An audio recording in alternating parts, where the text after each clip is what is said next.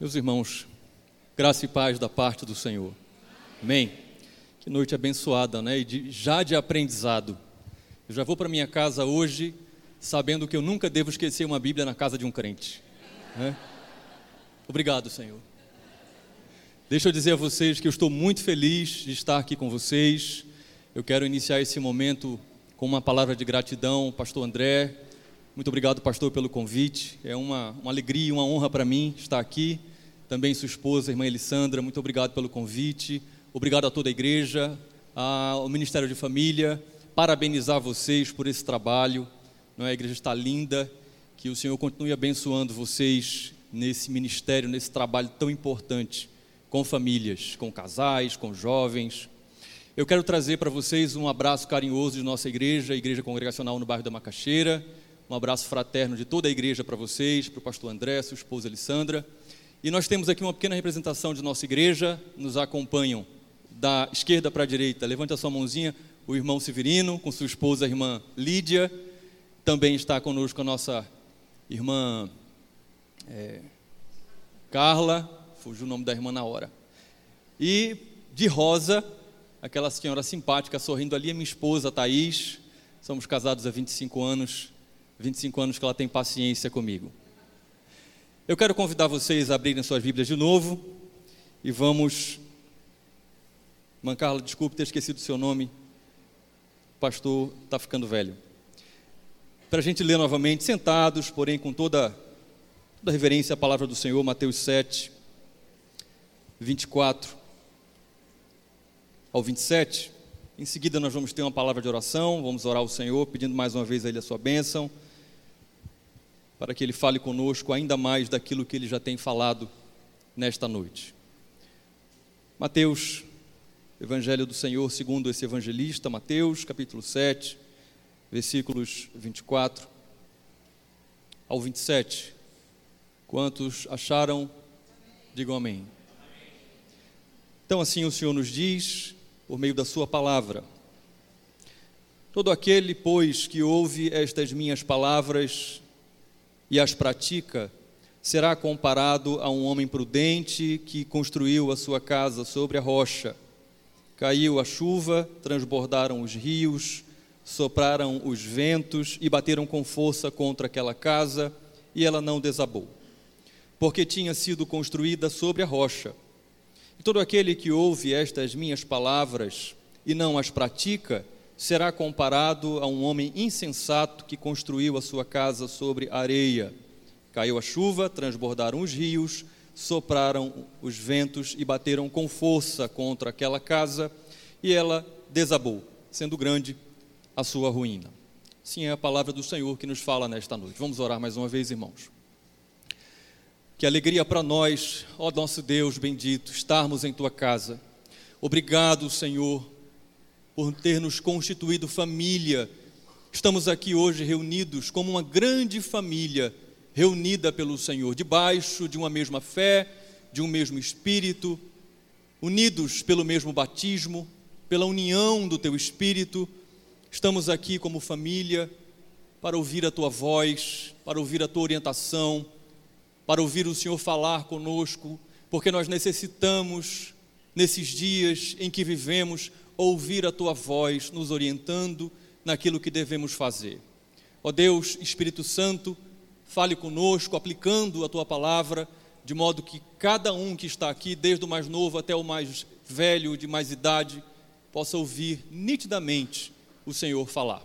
Assim nós oramos, desde já agradecidos e esperançosos pelo que o Senhor há de fazer. Oramos em nome de Jesus, nosso Senhor. Amém. Meus irmãos, inicialmente a minha ideia era construir essa palestra e hoje nós falaremos a vocês em formato de palestra e não de exposição, eu vou explicar, você vai entender a diferença.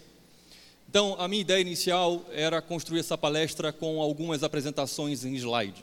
Entretanto, no decorrer da preparação, segundo a orientação do Senhor, eu achei por bem não fazer isso. Então, eu quero dizer a você que nós vamos passear pelas Escrituras e se depois você achar interessante adquirir é, o esboço dessa palestra em PDF, você fala com o departamento de família, o Ministério de Família, e aí eu encaminho para eles e você vai ter acesso a toda essa palestra para que você possa depois relê-la e possa conferir.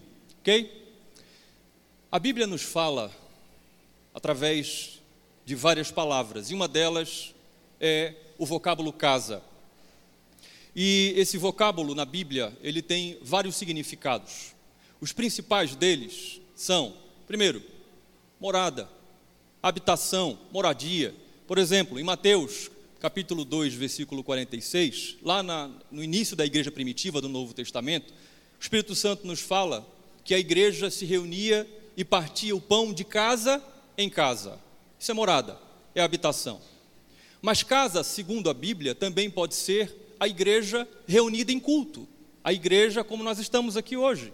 A igreja no templo, na casa de Deus. Por exemplo, o apóstolo Paulo escrevendo ao jovem pastor Timóteo, ele diz: Mas se eu demorar, você saberá como se deve proceder na casa de Deus, que é a igreja do Deus vivo, coluna e fundamento da verdade.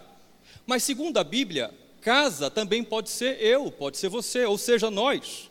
A palavra de Deus nos diz, em Hebreus, o autor dos Hebreus, capítulo 3, versículo 6, diz assim: Cristo, porém, como filho, é fiel em sua casa. Então ele continua dizendo: Esta casa somos nós, se guardarmos firme a ousadia e a exultação da esperança. Mas um quarto e último, e nesse é que nós vamos nos deter hoje, significado para essa palavra casa, segundo a Bíblia, é família. E nós temos então dois textos clássicos que eu separei para nós lembrarmos. O primeiro, Josué, capítulo 24, versículo 15, quando ele chamando o povo a se lembrar da aliança que foi feita por Deus, ele diz: Porém, se vos parece mal servir ao Senhor, escolhei hoje a quem sirvais. Eu e a minha casa serviremos ao Senhor. E o segundo texto clássico do Novo Testamento é aquela passagem lá onde os missionários estão na cidade de Filipos e então o carcereiro tem a sua experiência de salvação. E em Atos capítulo 16, versículo 31, ele ouve dos missionários. Eles responderam: creia no Senhor Jesus e você, você será salvo, você e toda a sua casa. Casa aqui no sentido, mais uma vez, de família. Então eu quero iniciar a nossa palestra delimitando a nossa reflexão a esse termo bíblico, casa, quando Deus quer usar esse termo para a família, ou seja, quando nós pensarmos no tema a casa que Deus quer, nós vamos pensar, vamos entender a família que Deus quer. E eu vou então dividir a nossa abordagem, a abordagem da nossa palestra em duas partes. Assim, primeiro nós vamos é, pensar um pouco nesse texto de Mateus, capítulo 7, que foi o texto que vocês escolheram para reflexão nessa noite. Eu não irei fazer uma exposição sobre esse texto, uma exposição pura do texto, certamente vocês já ouviram é, a exposição neste, neste texto, não é? Recentemente eu expus, não aqui em Mateus, mas em Lucas, nós estamos é, é, expondo o Evangelho segundo Lucas nos domingos à noite em nossa igreja, mas não vou fazer uma exposição pura, mas nós vamos então fazer um pensamento, uma reflexão breve naquilo que Jesus está nos ensinando nesta parábola contida nestes versículos, neste meio de comunicação que ele utilizou, inclusive parábolas ele utilizou várias vezes para nos ensinar princípios eternos do reino de Deus, e aqui ele está nos ensinando mais um princípio, e nós vamos brevemente pensar sobre o que ele está nos ensinando aqui. Mas a segunda parte da nossa palestra, e nessa sim eu vou dedicar um pouquinho mais de tempo, nós vamos extrair algumas aplicações práticas que estão relacionadas, entenda bem, aplicações práticas que estão relacionadas a esta figura que o nosso Senhor se utiliza para nos ensinar. E qual é a figura, pastor? A construção e a edificação de uma casa. Nós vamos pensar sobre isso a partir da Escritura. Então, na primeira parte da nossa palestra, o Senhor nos ensinou através desta parábola casas, como nós vimos na encenação, e eu fico pensando se esse povo não é um grupo de teatro, quando for, não é? Sem, sem, ser, um, sem ser um grupo organizado tá desse jeito, me chamem sempre que tiver a apresentação deles aqui, viu? Minha esposa ficou ali doidinha, cadê ela? Está voltando ali. Tive que segurá-la na cadeira. Segura aí. Casas verdadeiramente edificadas é o que o Senhor está nos ensinando. O texto que vocês escolheram ele está inserido, por incrível que pareça, famílias, numa parte, numa porção muito dura do ensino de Jesus às multidões. Os versículos que antecedem esses versículos que nós lemos hoje, o Senhor, ele, de maneira direta, pergunta: por que vocês me chamam de Senhor, Senhor, e vocês não fazem o que eu mando? Por que, que vocês fazem isso? Nós não vamos tratar, não vamos pensar sobre isso hoje, não é o tema da nossa reflexão. Nós vamos focar na parábola que Cristo usa para ensinar ao povo o que caracteriza alguém que de fato o tem como Senhor. E ele vai fazer isso de duas formas: ensinando que de fato tem ele como Senhor quem o ouve. E mais adiante ele vai aprofundar dizendo quem o ouve e, o ouve com atenção. Mas a segunda parte do ensino dele é ouve com atenção e pratica aquilo que ouve dele. É isso que ele está ensinando através dessa parábola. E para isso ele usa a figura da construção de uma casa sobre dois tipos de fundamento: rocha e areia. Independentemente de você já ter ouvido exposições nesse texto, eu convido você, nas suas reflexões pessoais, na sua leitura da Bíblia, a voltar a esse texto e estudar esse texto, conhecer um pouquinho do relevo a qual o Senhor está se referindo quando ele fala sobre areia, cascalho. É rico demais. As duas casas, segundo o que ele ensina, e foi bem ensinado aqui, foi bem encenado aqui, elas parecem estar em iguais condições. É isso que ele está ensinando nessa parábola. As duas casas você olha e elas parecem estar iguaizinhas, em iguais condições. Na verdade, dependendo da situação, lembre de casa como família. Às vezes você olha e você vê uma casa mais bonita do que a outra. Você, rapaz, essa casa é bonita. Essa casa, pense numa casa bem construída. Pense numa família bem edificada. E às vezes a gente pensa, isso às vezes de família de ímpio, né? Rapaz, aquela família que não é crente, o cara tem dinheiro, a mulher bem sucedida, eles vivem sorrindo. Não se engane, não. Segundo o que o Senhor nos ensinou, é quando vêm as tempestades, é quando vêm os problemas da vida, é quando vem de fato a calamidade, é que vai se ver a casa que é de fato edificada na rocha ou não. É isso o que ele está ensinando. Não vamos focar no fundamento hoje, na rocha, que é Cristo, não vamos fazer isso, mas nós vamos pensar na casa, a família que Deus quer. E para isso, nós vamos pensar no processo de construção a partir da Bíblia. Você vai ver. No processo de construção de uma casa, nós vamos observar três coisas. Primeiro, o projeto. Segundo, os materiais e a execução, para que a casa fique pronta. E terceiro, o resultado. Depois da casa estar pronta, o que foi que ficou? Então, nós chegamos na segunda parte da nossa palestra. Viu como a primeira parte foi rapidinha? Então, começando a pensar no processo de edificação de uma casa, nós vamos pensar na primeira coisa que deve se buscar quando se tenciona construir uma casa. Deixa eu perguntar aqui: tem alguém aqui na área da construção civil, empreiteiro? Levanta sua mão, por favor. Tem lá atrás, né? Meu irmão, de antemão, tenha paciência comigo, viu? Não sou da área, tá certo? Então, tentei construir aqui a linguagem de modo que seja acessível a todos, ok? Depois você pode me chamar e dizer, pastor, não é assim não. Capiaço é assim. Né? Ele está ele tá gostando, ele está rindo. Senhora? Engenheiro, misericórdia. Arquiteto também, misericórdia. Amor, vem cá. A primeira coisa que você precisa para você construir uma casa é de um projeto. Sem um projeto, você não constrói uma casa. E aqui a gente não vai gastar tempo porque o tempo não dá. Me avisa, inclusive, pastor, eu não vou extrapolar o tempo, mas me avisa se de repente faltar. Tem um relógio ali, acabei de achar. Eu não vou aqui entrar em detalhes de um projeto bem feito por um engenheiro. Não vou, não vou entrar nesse detalhe. O fato é que você não, não faz uma casa, por mais simples que seja o projeto, perdão, por mais simples que seja a construção, sem um projeto, por mais simples que ele seja. Você nunca vai ver uma pessoa levantando uma parede e você você está fazendo o quê? Não, estou levantando uma parede, mas você vai. Não, eu não sei, eu estou só levantando aqui até o dia que ela cair. Você não vai.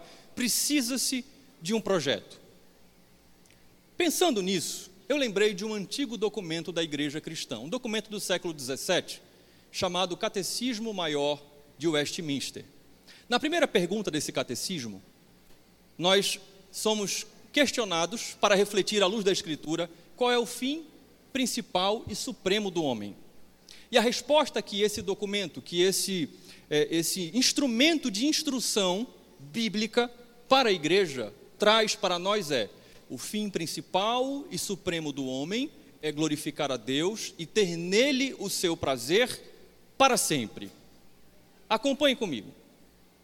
O autor aos Hebreus, no capítulo 11, versículos 8 e 9, fala, não se preocupe que depois você vai ter esse material se você quiser.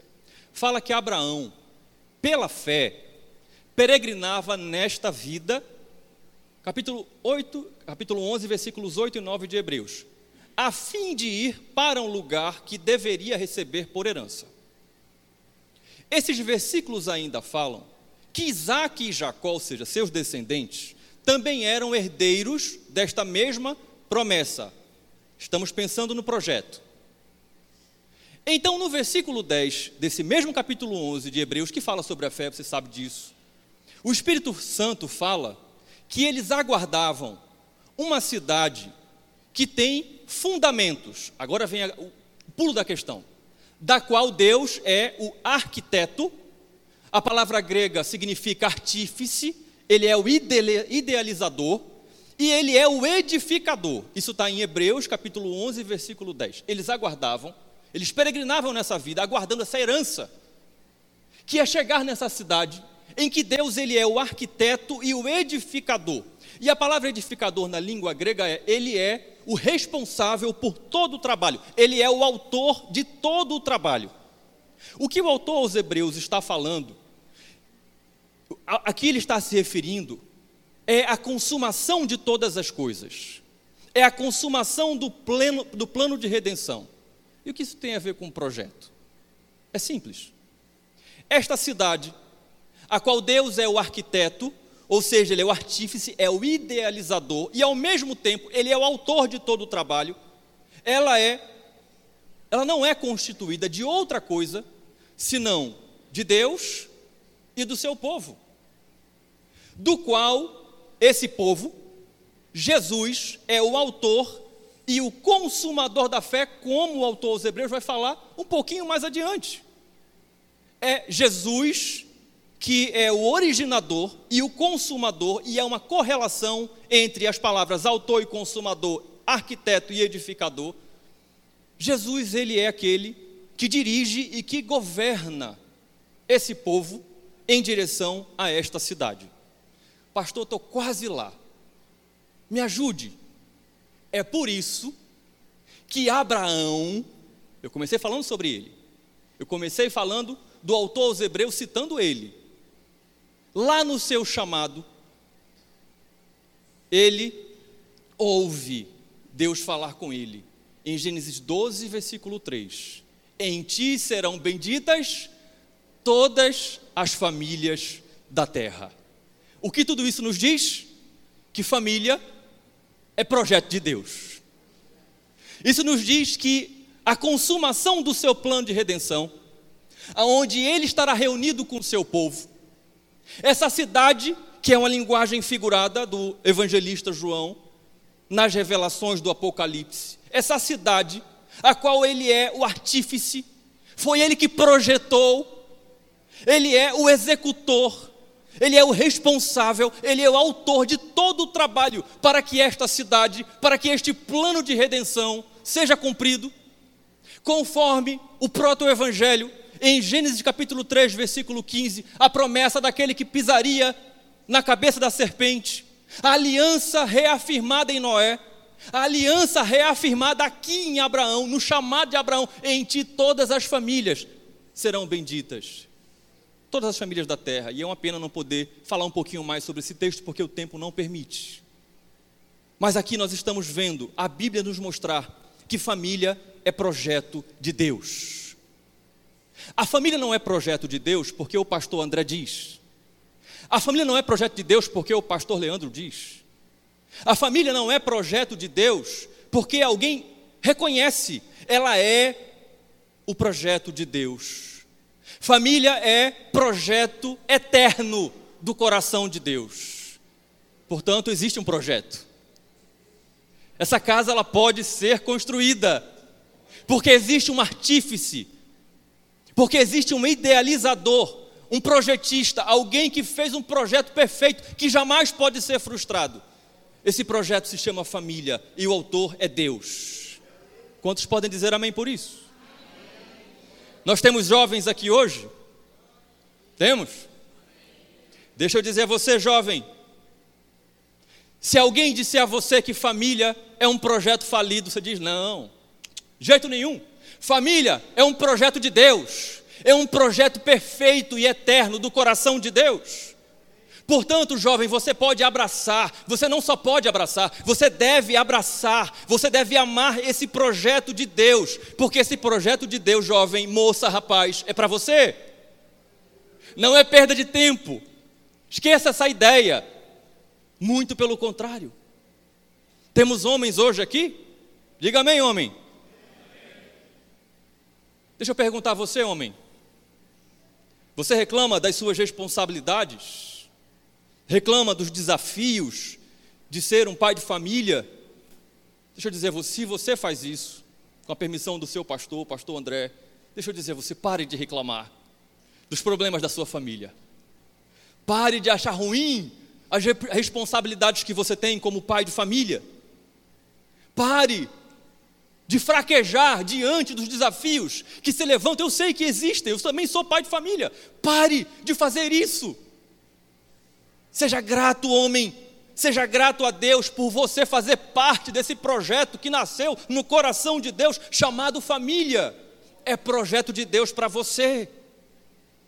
Nós temos mulheres aqui hoje. Mulher, diga amém. amém. Deixa eu perguntar a você, mulher. Você tem cuidado da sua família?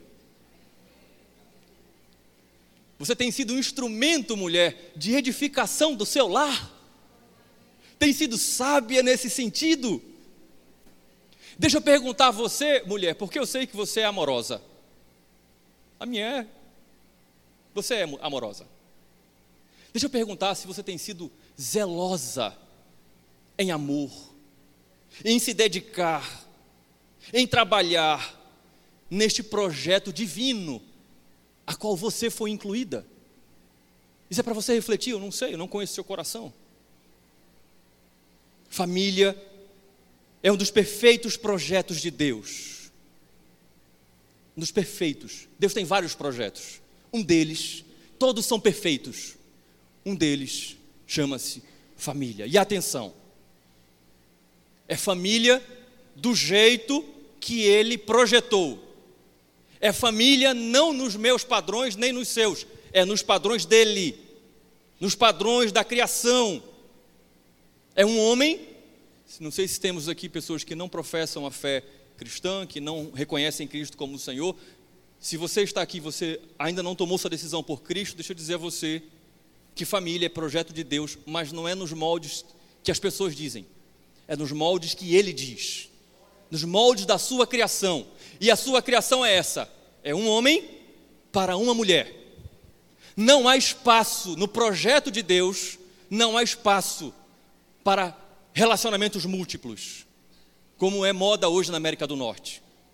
E está chegando aqui no Brasil, não é, pastor André? Você sabe bem, bem disso. Não há espaço para isso. É um homem, é o suficiente, pode crer. E uma mulher.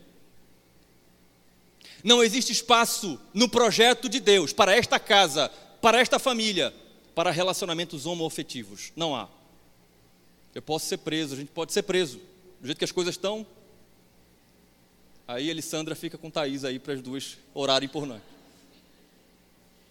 Não existe, no projeto de Deus, não existe.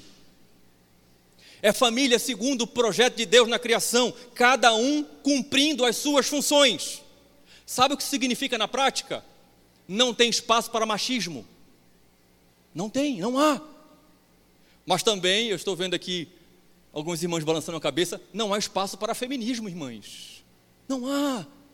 Machismo e feminismo, não vamos falar sobre isso porque não é o tema, são distorções, são perversões daquilo que Deus estabeleceu na criação. Deus estabeleceu o homem com um papel, com uma função, várias na verdade. E você também, mulher. O projeto dele para a família não inclui machismo e não inclui feminismo. O projeto de Deus para a família é o casal gerando filhos. Não há espaço para abraçar o aborto. Não há no projeto de Deus para a família, não.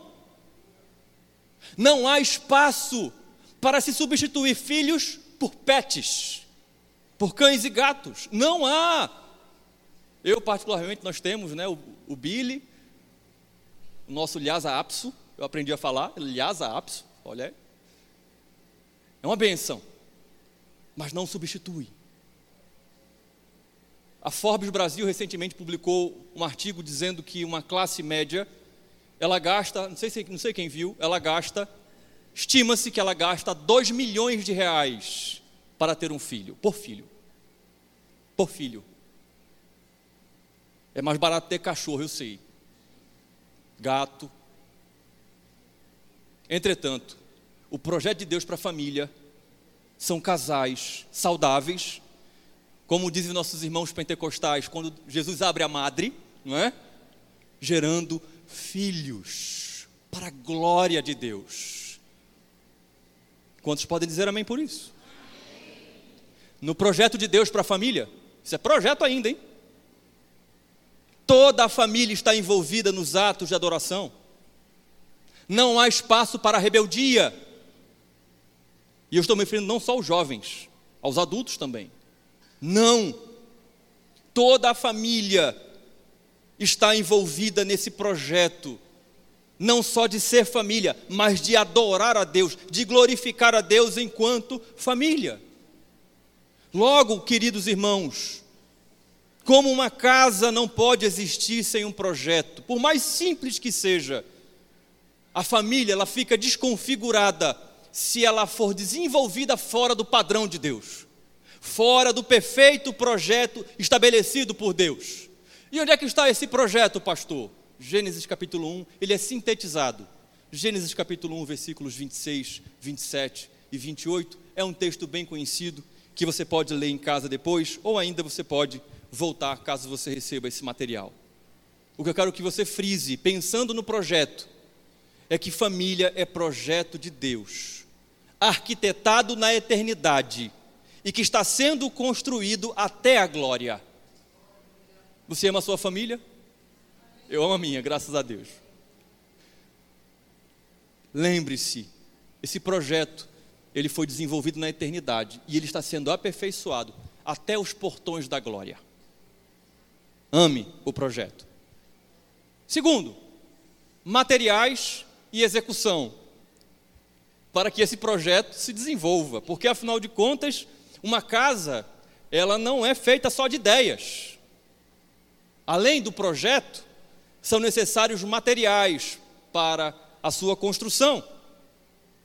E a gente sabe, nós sabemos que em diferentes culturas vários materiais são usados. Por exemplo, se você for para a América do Norte, você vai ver muita madeira sendo utilizada, drywall e por aí vai. Quem gosta de programa feito eu e ela gostamos, de casa e construção, então você entende o que eu estou dizendo.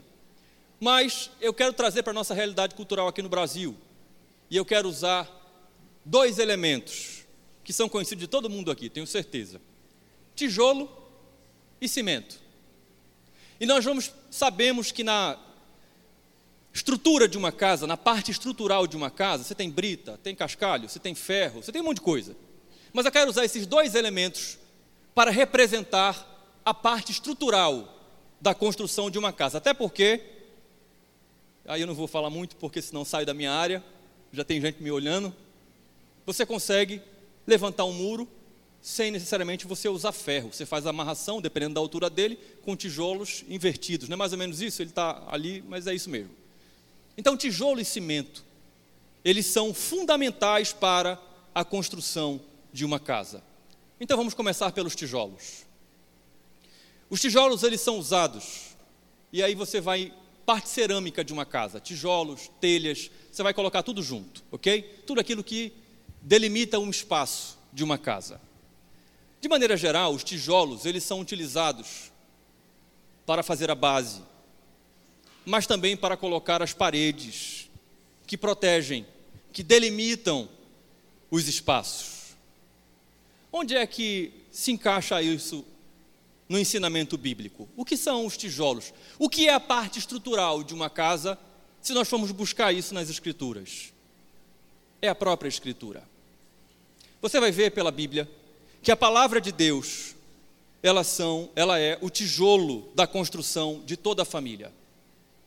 É a palavra de Deus que protege a família do que é estranho, que delimita, que deixa fora aquilo que não está no projeto de Deus para a família.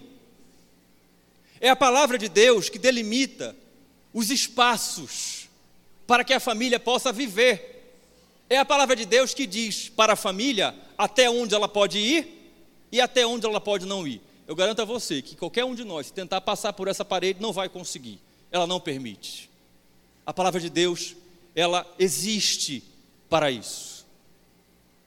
Para ser parte da estrutura da casa, da nossa família. Famílias que negligenciam a palavra de Deus estão rejeitando uma parte importante do projeto. Famílias que rejeitam a palavra de Deus ficarão sem paredes, ficarão expostas a todo tipo de nova ideologia que surgir. Famílias sem a palavra de Deus ficarão expostas a todo o vento de doutrina, segundo Efésios capítulo 4, versículo 14. Famílias que, que ficam sem a palavra de Deus, elas ficam sem paredes, que as delimite, que as defina. Famílias sem a palavra de Deus já não saberão mais o que são e o que devem fazer. Famílias sem a palavra de Deus geram maridos omissos, esposas instáveis, filhos rebeldes e desorientados. Famílias que não têm na sua base na sua constituição sólida, a palavra de Deus, não conseguem mais estabelecer diálogo, parte daquilo que nós vimos aqui na encenação. Famílias que não têm a palavra de Deus já não são mais uma casa. Famílias que não têm a palavra de Deus já não são mais família. Talvez o adágio popular que se assemelhe mais ao que é uma família sem a palavra de Deus é casa da mãe Joana. Famílias, segundo o projeto de Deus, elas são construídas dia após dia. Dia após dia, viu, jovens? Que temos, às vezes, a. Temos não, desculpe, vocês têm. A ânsia de que as coisas sejam resolvidas agora, já. Famílias são construídas dia após dia pela palavra de Deus, pelos tijolos da palavra de Deus. Quando isso acontece, o marido se empenha para ser o sacerdote no lar. A esposa vai lhe auxiliar nas tarefas devocionais da casa. Ela não vai jogar, nem ele vai jogar para ela, nem ela vai deixá-lo sozinho na vida de busca e adoração a Deus. Eu não estou nem me referindo a outras coisas do dia a dia de um casal, de uma família. Porque isso aqui é o pilar, é o princípio, é o que é mais importante. Todo o resto vai girar em torno disso. Depois você lê o Salmo 128, você vai ver isso tudo muito bem delimitado lá, muito escrito, muito revelado. Filhos que fazem parte de uma família que está sendo edificada nos tijolos da palavra de Deus, desde cedo aprendem a se aplicar aos exercícios espirituais, aos exercícios piedosos. Como Paulo fala ao jovem pastor Timóteo na primeira carta, capítulo 4, versículo 7: Filhos aprendem dentro de casa, com a sua família, a se exercitar pessoalmente na piedade. E só para fazer uma rápida fala sobre esse texto. Porque tem pessoas que às vezes não entendem o que a Bíblia quer dizer quando fala piedade. A palavra grega para piedade, ela engloba uma série de significados. Os principais são temor e adoração. Quando o Espírito Santo diz exercita-te pessoalmente na piedade, o Espírito Santo está dizendo cresça em temor a Deus, que é o princípio da sabedoria. Vá lá para Provérbios capítulo 1, versículo 7, lá no hebraico. Cresça também na sua vida de culto. As pessoas que temem a Deus, aqueles que são alcançados por sua graça e o temem, é um temor que não afasta de Deus, mas é um temor que aproxima dele. É um temor que gera culto, que gera adoração, que gera rendição. Várias figuras nas Escrituras mostram isso. Moisés cai, Pedro, Tiago e João caem, mas cai aqui, não vai para longe não. Deixa a gente fazer uma tenda aqui, Senhor. Mateus capítulo 17. Filhos, filhos, filhas que crescem em lares que estão sendo edificados pelos tijolos da palavra, aprendem a se exercitar numa vida espiritual. Sim, meus irmãos, famílias são edificadas na palavra de Deus no contexto do lar. Entretanto, deixa eu dizer a vocês que famílias, segundo o projeto de Deus ainda, estamos sempre sendo baseados pelo projeto, também se aplicam em ser desenvolvidas. Famílias, ser desenvolvidas, serem construídas com os tijolos da palavra de Deus no contexto comunitário, como você está fazendo hoje aqui. Famílias crescem com os tijolos da palavra de Deus, são edificadas em casa, mas também na igreja. Famílias que menosprezam a palavra de Deus, a instrução da palavra de Deus entregue na igreja, estão fora do projeto de Deus para suas vidas de edificação na igreja. Você está conseguindo compreender isso? De maneira prática, famílias que não frequentam o culto de doutrina estão fora do projeto de Deus. Famílias que acham que existe coisa melhor para fazer no domingo, tipo uma praia, do que vir para a igreja, cultuar, adorar a Deus, aprender na EBD, estão fora do projeto de Deus. E o que dirá, pastor, de famílias que rejeitam o santo culto a Deus, que rejeitam o ensino da palavra de Deus, essa construção que é feita dominicalmente, semana após semana, essas famílias estão fora do projeto de Deus. Mas no gabinete, de vez em quando chega, pastor, eu vim conversar com você, porque o meu casamento está fracassado. Eu vim falar contigo, pastor, porque o meu casamento não anda bem de jeito nenhum. Eu vim conversar com o senhor, pastor, porque eu não consigo mais estabelecer um diálogo com os meus filhos, a gente não consegue mais conversar, eu não sei o que, está acontecendo.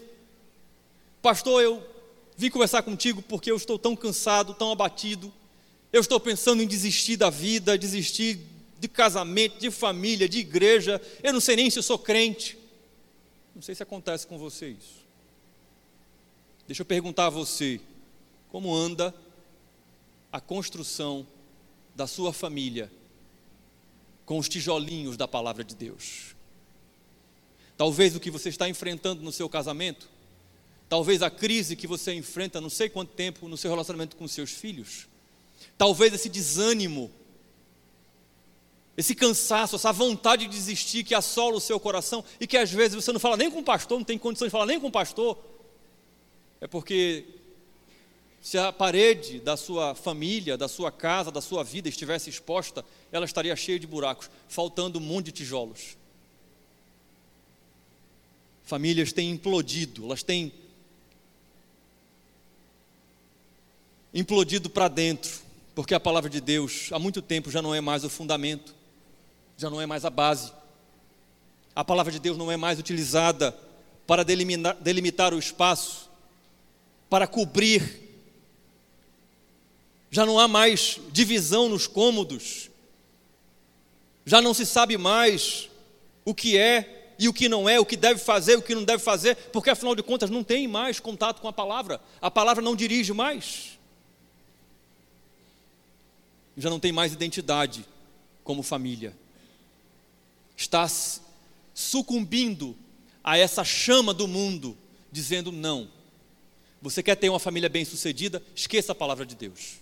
Seja pragmático. Faça o que dá certo, não faça o que é certo. Segundo, cimento.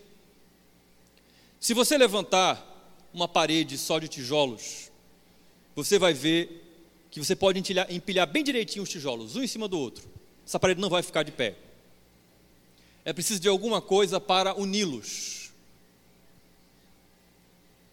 É preciso também, quem entende um pouquinho de construção sabe disso, de alguma coisa para guardá-los e para protegê-los. Porque se você deixar o tijolo exposto ao sol, à chuva, dependendo da qualidade do tijolo, ele vai começar a se esfarelar. Então é preciso algo para unir esses tijolos de modo que eles fiquem colados um no outro, eles não se se descolem e também é preciso algo para protegê-los, para guardá-los. Aí em construção tem lá o salpisco, depois vem o reboco. Isso é feito com cimento. A palavra de Deus nos diz, o apóstolo Paulo escrevendo a segunda carta aos Coríntios, capítulo 3, versículo 6, que a letra fria da lei, ela mata, mas que o espírito vivifica. Então a palavra de Deus nos diz que é a ação do Espírito Santo de Deus que traz vida à palavra de Deus aplicada aos nossos corações. Você sabe disso. É Ele quem faz eu interagir com a palavra de Deus e produz vida. No ato da salvação, quando nós somos alcançados por essa graça, naquele momento, é uma ação soberana do próprio Deus. É Ele que nos chama da morte para a vida. Porém, no processo de santificação, que é aquilo que nós começamos a experimentar e a viver depois de alcançados pela graça, depois de termos sido salvos, nesse processo de santificação, existe uma ação nossa, existe uma participação nossa nos exercícios espirituais, que nós costumamos chamar de meio de graça. Então, pense aqui comigo: se por um lado Deus fala conosco por meio de Sua palavra, por outro, nós estamos num relacionamento dialogal com Ele, nós estamos conversando com Ele. E como é que nós falamos com Ele? Através da oração. A nossa oração, aquilo que nós falamos com Ele, é ouvida por Deus. Por isso que o nosso Senhor nos ensinando a orar, disse: quando vocês orarem, vocês que são crentes, vocês que são meus discípulos, podem orar assim, Pai. Porque Ele vai ouvir vocês porque na verdade ele conhece as palavras antes mesmo dela sair boca, da boca de vocês. Então a nossa oração é ouvida por Deus e faz com que o nosso relacionamento com Deus ele se torne uma via de mão dupla. É um relacionamento recíproco. Ele nos dá a sua palavra, nós recebemos a sua palavra e nós obedecemos essa palavra como? Orando no Espírito Santo. Você quer ver isso? Na armadura de Deus, Paulo falando à igreja em Éfeso, capítulo 6, versículos 17 e 18, sobretudo a parte A do versículo 18, o Espírito Santo nos diz assim: preste atenção. Tomai também o capacete da salvação e a espada do Espírito, você sabe disso? Que é a palavra de Deus. Então ele arremata no versículo 18: com toda oração e súplica, orando em todo o tempo no Espírito, e aqui é Espírito Santo. Oração está intimamente associada à palavra. Assim como o tijolo está intimamente associado ao cimento. Só que no mundo imediatista como o nosso, em que as pessoas querem tudo para agora, para já, no mundo materialista como o nosso, em que as pessoas querem tocar nas coisas, não querem aquilo que é invisível. Famílias cada vez mais dedicam menos tempo unidas em oração. Eu não estou falando de você, cada um, ah não, pastor, lá em casa é uma bênção, cada um vai para o seu quarto e se coloca para orar. Tudo bem, bênção. É o tempo de oração secreta, no teu quarto. Vocês são bíblicos, hein? Eu estou me referindo a tempo conjunto, comunitário, familiar de oração. Eu me empolgo demais em falar nisso porque é uma benção. É uma benção. E você sabe disso, crente? Você sabe muito bem disso. Mas o mundo que você vive quer fazer com que você não se una à sua família em oração. O mundo que você vive quer que a sua família inteira prefira a companhia do celular do que estar unida diante de Deus em oração. E infelizmente, por causa disso, há famílias que já não experimentam mais o prazer de orar juntas. Por conta disso, pasme, há famílias que não crescem em intimidade, nessa argamassa chamada oração, e que por conta disso têm a sua vida de comunhão afetada. Já não conseguem ter mais prazer em simplesmente estarem juntas, porque não se unem para conversar com Deus em oração. Não tem mais prazer de conversar um com o outro, porque já não conversam mais com Deus. Há famílias hoje que não conseguem sequer se reunir ao redor de uma mesa para partilhar um alimento e orarem juntos pela provisão de Deus.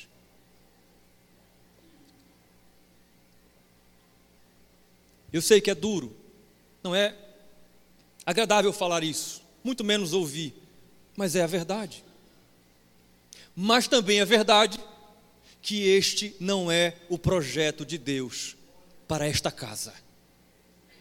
Famílias, segundo o projeto de Deus, se reúnem para orar. Quanto tempo faz que você não reúne, pai, a sua família para orar? Só para isso. Vamos ter um tempinho aqui de oração. Mãe, quanto tempo faz que você não faz isso? Esposa. Mas qual é o grande argumento hoje? Tempo. Nós não temos tempo. Sim, nós temos tempo.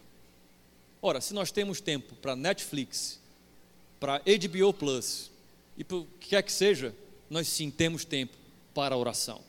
Nós precisamos apenas reorganizar a nossa agenda e as nossas prioridades. Casais devem organizar o seu tempo para ter um tempo, casais, de oração. Acho que minha esposa já está ficando cansada de ouvir esse exemplo, mas eu vou dar. Há um ano atrás, um ano e meio atrás, nós nos aventuramos num pequeno sonho de construir uma casa que ainda não está acabada na praia. E foram cerca de seis meses esse período não, não é aqui, é na Paraíba. Então, muita viagem e de volta. Lá pelo final, nosso diálogo estava afetado. Nós estávamos irritadiços um com o outro. A gente começou a perceber que a gente estava sem paciência de tratar as coisas. E eu disse: Não, peraí, tem uma coisa de errado. Isso não é, não é comum. O que, que está acontecendo? E então, em reflexão com o Senhor, rapidamente, ele me deu a resposta, é simples. Vocês pararam de fazer devocional de vocês de manhã. Eu chamo aqui o terceiro mandamento. O nome do Senhor como minha testemunha. Não estou falando isso aqui para dizer que tenho aquela vida piedosa, maravilhosa. Não, eu sou crente. Eu entendo que Deus tem um projeto para minha família. E isso inclui ter vida devocional todas as manhãs. E nós paramos de fazer isso porque nós viajando, voltando, indo, e eu fui e conversei com ela, disse: Amor, eu acho que eu sei o que está acontecendo. Percebeu que a gente está irritadiço? Nós não estamos mais orando no começo das nossas manhãs. E nós corrigimos isso e deu certo. Voltamos a nos comunicar, ter paciência, os problemas vieram. Casais, separem tempo para orarem juntos, só vocês, como casais. Pais, Separem tempo para orar com os seus filhos. Não ore só por eles, ore com eles. Famílias se reúnam para falar com Deus em oração antes das refeições. Famílias, eu conclamo vocês hoje pela palavra do Evangelho, se reúnam para orar a Deus quando tiverem uma alegria. Eu me lembro que nossa filha, quando ganhou a bicicletinha da Eliana, que ela tanto queria, 200 reais era uma fortuna gigantesca a gente não tinha condições. Eu nunca vou esquecer disso. Nunca vamos esquecer. Quando a gente abriu a porta do quarto, que ela olhou para a bicicleta, ela nos surpreendeu. Ao invés dela avançar para a bicicleta, ela olhou para a gente e disse: Vamos orar, agradecendo a Deus pela bicicleta. Mas, preciso dizer a vocês que ela aprendeu a tomar uma madeira orando. Ela botava, às vezes estava com muita fome, então ela botava aqui e fazia a oraçãozinha dela. Orem, famílias, dando glória a Deus, Senhor, nós te glorificamos pela atuação, pelo livramento, pela bênção. Já que é para dar exemplo, eu vou dar exemplo. Até hoje, 25 anos de casados, toda vez que nós fazemos uma feira, toda vez, quando nós vamos fazer a primeira refeição, nós oramos pelo alimento comprado. Se tornou uma prática. Orem também nos momentos de tristeza. Você está triste? Chame seu esposo, chame sua esposa, chame os seus pais, jovem. Mãe, ora comigo. Pai, ora comigo. Orem juntos como família. Deixem esse projeto maravilhoso de Deus chamado família fluir na casa de vocês.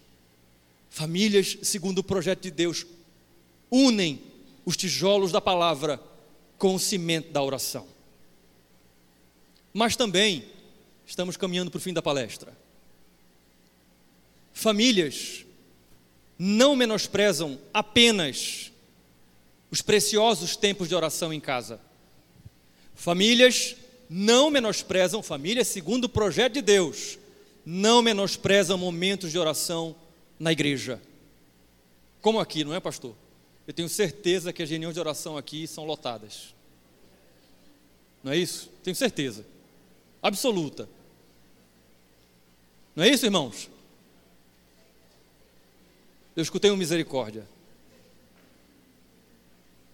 Ora, se famílias, segundo o projeto de Deus, não menosprezam a oração particular e comunitária, então eu quero perguntar de maneira realista: por que as orações, as reuniões de oração, por que as consagrações, por que as vigílias, infelizmente, estão cada vez, cada vez mais vazias?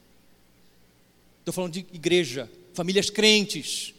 É porque talvez essas famílias esqueceram que o projeto de Deus para elas é orar. Orar em casa e orar na igreja. Famílias que oram são famílias vivas. Famílias que oram são famílias avivadas. Famílias que oram têm discernimento espiritual discernem as coisas do espírito. Famílias que não oram não têm discernimento espiritual. Eu fui para o culto, mas o culto hoje como foi? Nada demais não. Pastor André não estava inspirado, a pregação não me disse nada. Olhe, se eu puder dizer sinceramente, fui para o culto e eu acho que até Deus faltou hoje. Ore. Porque se você não orar, se você passar de segunda a sábado, menosprezando a Deus, você acha de fato que você vai chegar no culto, no domingo, e vai estar com o coração preparado para ouvir? Eu garanto a você que se você tiver vida de oração com Deus, que se você se esforçar para conversar com Ele, não só individualmente, mas como família, vai ter aquele sermão que o pastor André estava meio cansado, mas o Senhor vai falar profundamente ao seu coração. Ele vai falar contigo porque você vai estar cheia, cheio de discernimento espiritual. Só uma rápida menção. Não sei se você já ouviu falar. Um grupo de irmãos, século 17, 18, que é muito conhecido como puritanos. Leia sobre esses irmãos, procure material. Os puritanos diziam que um crente, ele deve fazer isso. Antes dele ir para o culto, ele deve se vestir com a roupa da oração.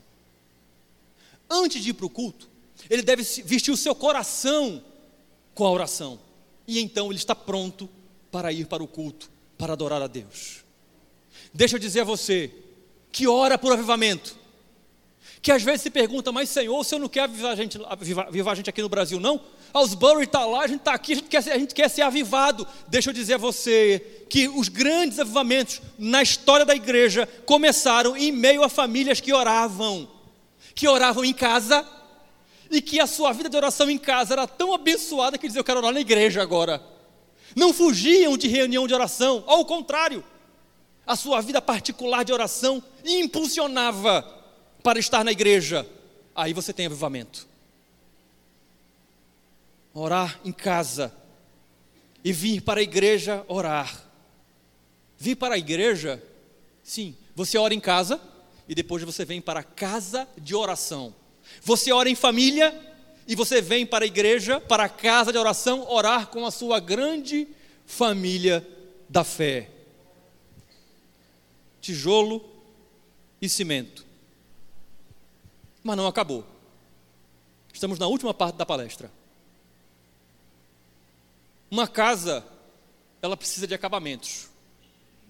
Portas, janelas e uma série de outros acabamentos para ser finalizada.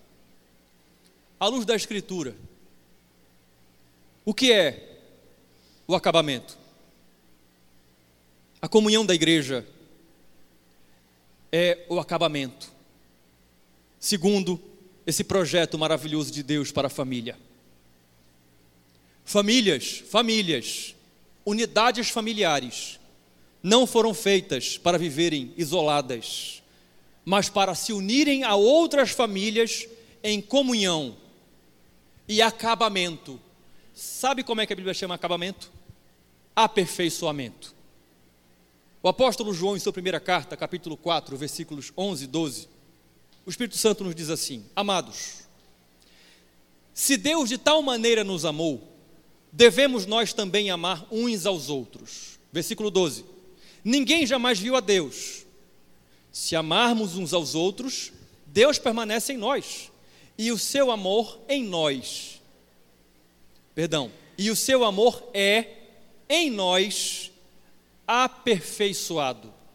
Escute bem, o vocábulo aperfeiçoar aqui, na língua grega, significa tornar perfeito, significa tornar completo, significa levar ao fim, ao objetivo, aquilo que de fato foi proposto para isso.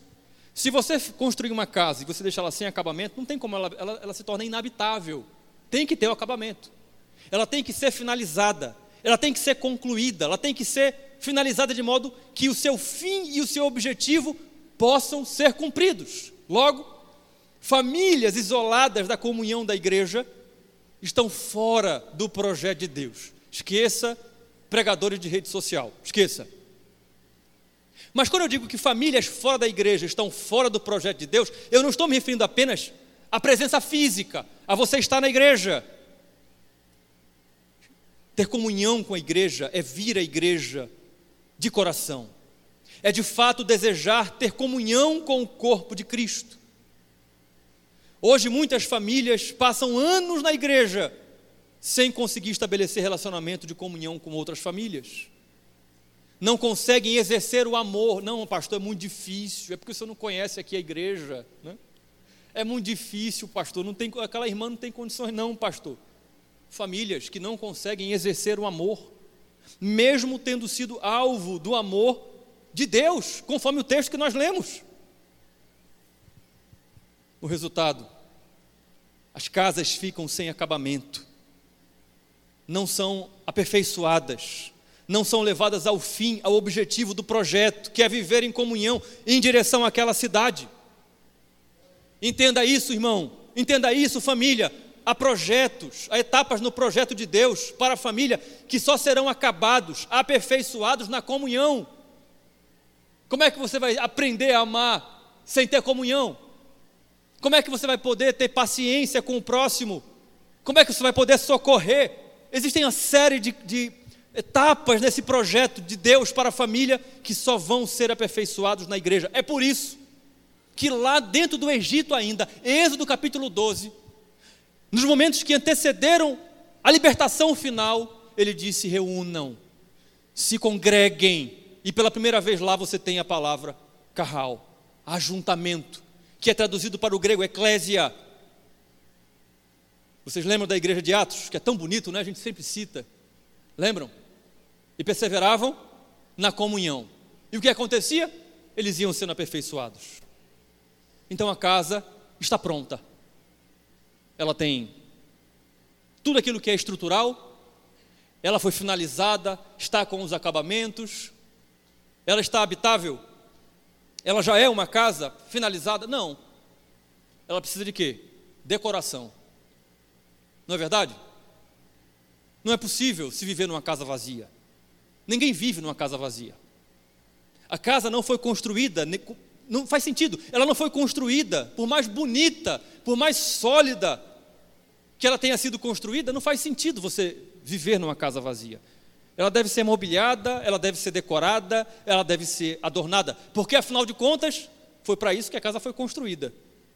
E a Bíblia também nos fala sobre isso. Efésios, capítulo 4, versículo 11 e 12. O apóstolo Paulo, cheio do Espírito Santo, nos diz assim: você conhece esse texto, preste atenção.